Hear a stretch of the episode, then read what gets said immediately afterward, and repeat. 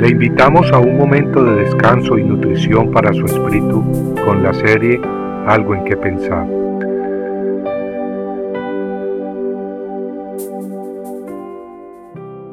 Los hijos de Israel volvieron a llorar y dijeron, ¿quién nos dará carne para comer?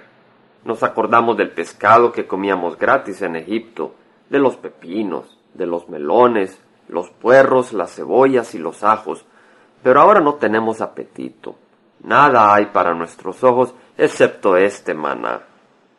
Números 11, 4 al 6. Habían pasado dos años desde que el pueblo de Israel había salido de Egipto.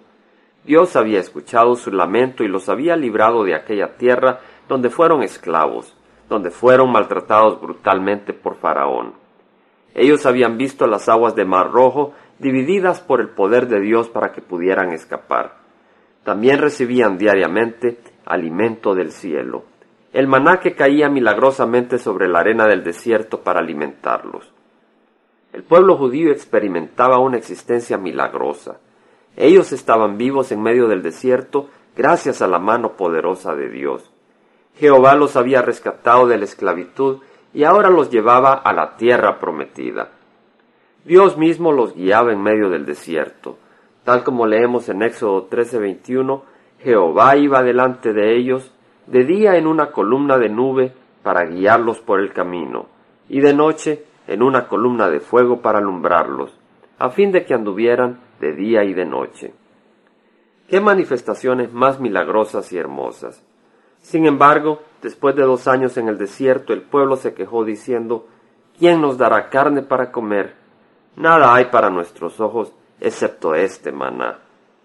Qué triste, y sobre todo que la historia parece repetirse. Dios nos ha librado a muchos de la esclavitud de Satanás. Victoriosamente nos ha sacado de sus garras, y ha abierto nuestros ojos espirituales de manera que ahora le seguimos. Al igual que el pueblo israelita, vamos hacia la tierra prometida en medio de un desierto hostil. Y al igual que hizo con el pueblo israelita, Dios mismo nos alimenta y guía. Él nos ha enviado pan celestial, su palabra, la que nos alimenta en nuestro peregrinaje, y nos dirige personalmente por medio del Espíritu Santo. Pero parece que en medio del desierto muchos estamos siendo tentados a decir, ¿quién nos dará carne para comer? Mas no es el momento de mirar atrás y codiciar los placeres del pecado. Después de haber probado el pan celestial, no es momento de darnos por vencido y sucumbir a las tentaciones.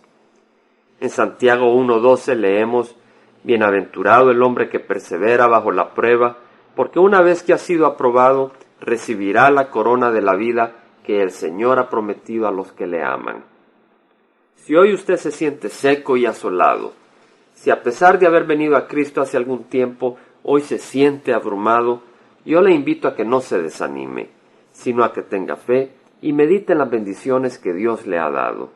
Y en lugar de retroceder y volver a la esclavitud, en lugar de aceptar el pan mortal del enemigo, busque más de Cristo. Entonces, Él lo bendecirá enormemente a su debido tiempo. Compartiendo algo que pensar, estuvo con ustedes Jaime Simán.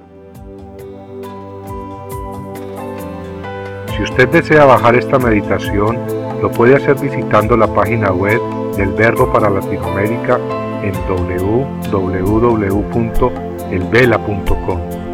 Y el Vela se deletrea E L B de verdad E L A, donde también encontrará otros materiales de edificación para su vida.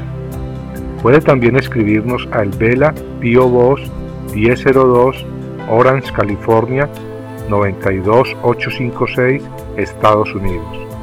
Dios le bendiga.